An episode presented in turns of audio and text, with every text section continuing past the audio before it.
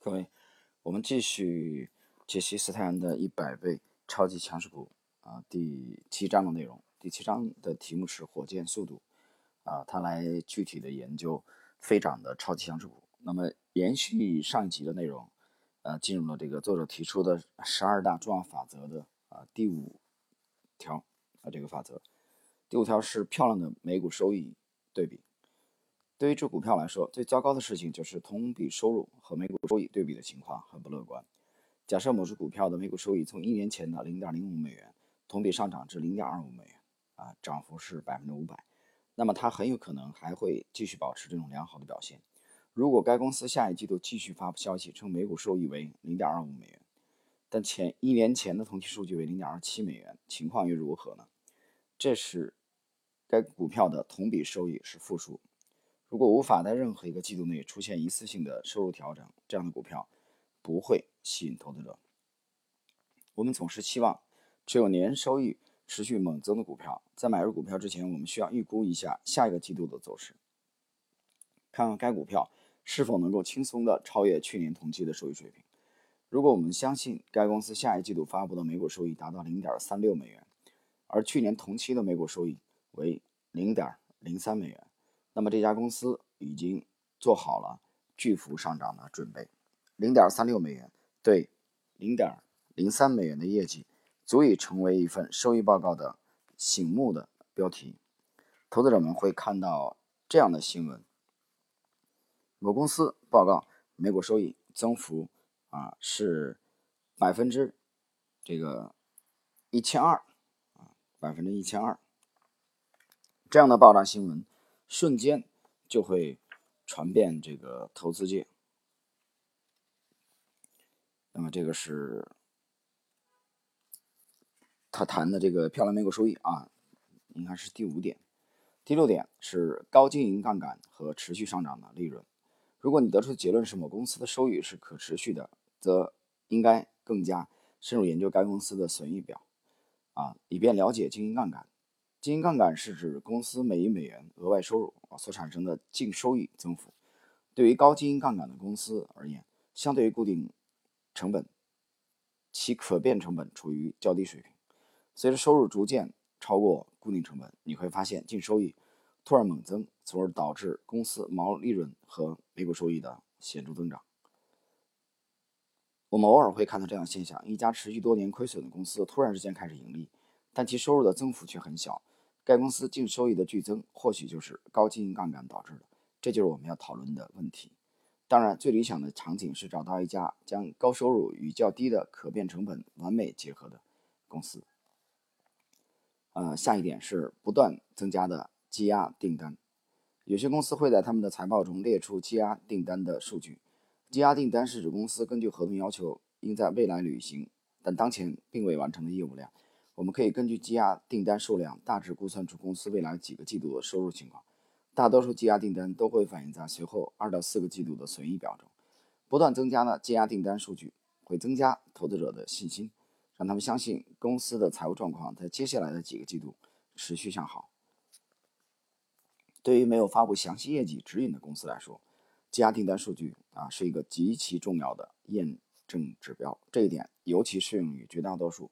小型公司啊，下一点，那么也是这个其实今天的重点内容，就是它指的是内部人士啊，公司的内部人士在公开市场回购公司的股票。你一定听过不同的人说过类似的话。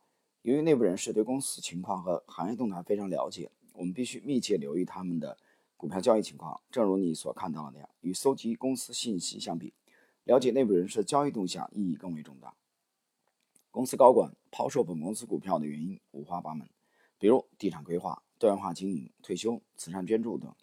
但在大多数情况下，他们买入的股票的理由只有一个，那就是他们相信公司的股价在未来会上涨。他们的买入行为发出了一个信号，即将发布重大利好。回顾我的交易历史，我发现内部人士购买行为是对超级强势股的双重利好。我始终认为，内部人士的买入行为不仅暗示基本面将在未来得到改善，而且还极大地增强投资者对该股票的信心。这并非我的主观看法，有统计数据为我这一观点提供支撑。这种信心最终会转化为高企的市盈率，从而导致股价暴涨。我们的目的是找到高管或经理在公开市场上回购的股票。我发现，当内部人士的买入行为发生在股票的长期筑底期或突破初期时，这种买入行为所产生的效应最为明显。如果某只股票突破了底部支撑，内部人士继续在公开市场以较高价格竞相增仓，则出现重大行情的可能性非常大。举个例子，TRMM 公司的内部人士在股价为零点二五美元、零点五美元。零点七五美元，一直到十二美元时的买入行为都发出了一个强强烈的信号，最终这只股票达到了二十七美元的高位。对数学感兴趣的读者可以计算一下，这只股票在短短两年间的收益高达百分之一万零八百。由于股票期权许可的原因，高管们已经拥有公司的大量股权，因此只有当他们开始用自己的钱在公开市场回购本公司的增发股票时，你才应该开始关注。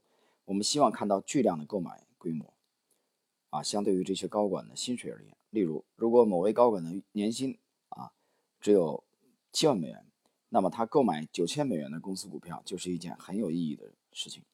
这样的购买行为就非常重要，特别是当其他公司内部人士也开始跟风购买时。先不说购买数量，只要我看到小公司的内部员工回购本公司股票，我就会立刻关注，并开始展开更加深入的研究。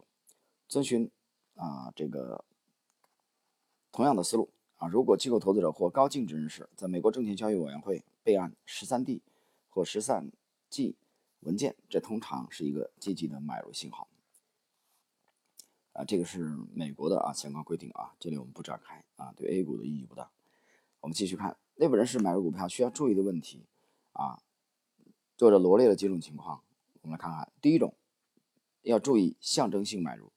公司高管有时会在公开市场上少量回购本公司的股票，借此提拔投资者信心。如果此时公司业绩稳定，并一直处于构建坚实底部的过程中，那么这种象征性的买入行为就发出了一个微妙的信号：长线投资者可以继续持有该股票。相反，对于业业绩不稳定的公司，象征性买入这并不一定表示该公司未来基本面会发生变化。此时的象征性购买只是一种抽干股价的行为。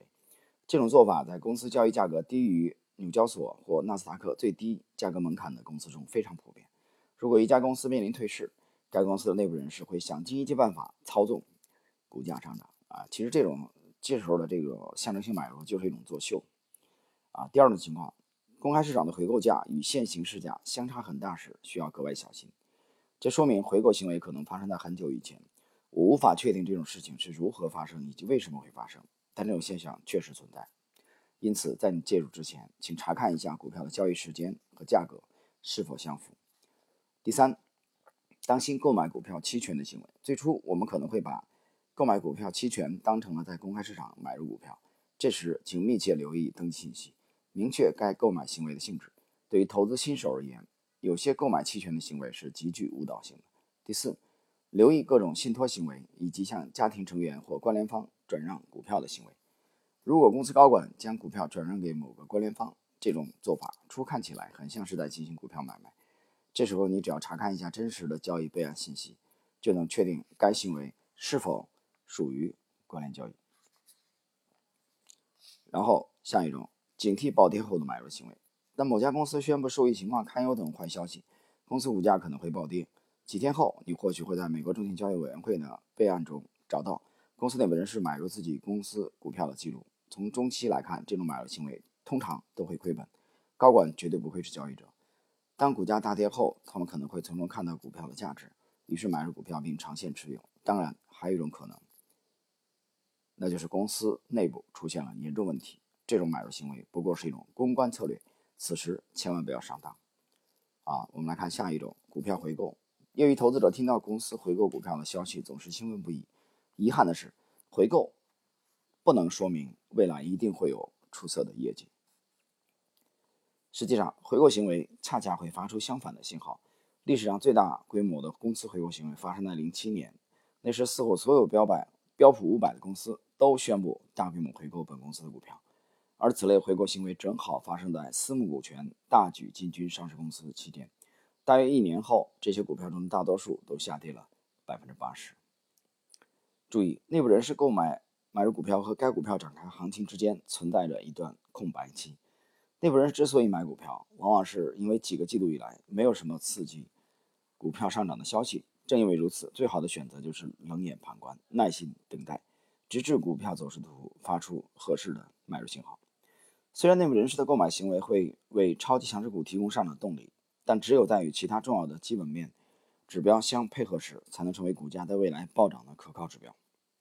我绝不会因为内部人士买入了某只股票就去跟风购买。我每天晚上都会浏览那些内部人士购买股票的备案信息。现在我可以告诉你，百分之九十的这类股票都没能战胜市场。这一奇迹只有在与其他重要因素同时出现的情况下才会出现。呃，作者最后的这个总结啊很有意思，很有趣。他的结论是啊，不能单一的这个依靠这个内部人士购买作为一个这个指标啊就可以购买。这个我完全赞同。